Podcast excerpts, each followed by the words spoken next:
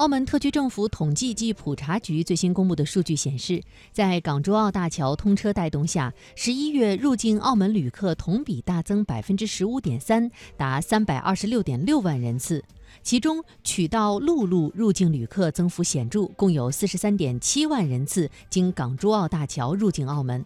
根据统计，今年前十一个月入境澳门旅客累计达三千两百二十三点四万人次，同比增加百分之九点一。而在这当中，内地旅客达到两千二百八十一点二万人次，上升百分之十三点三。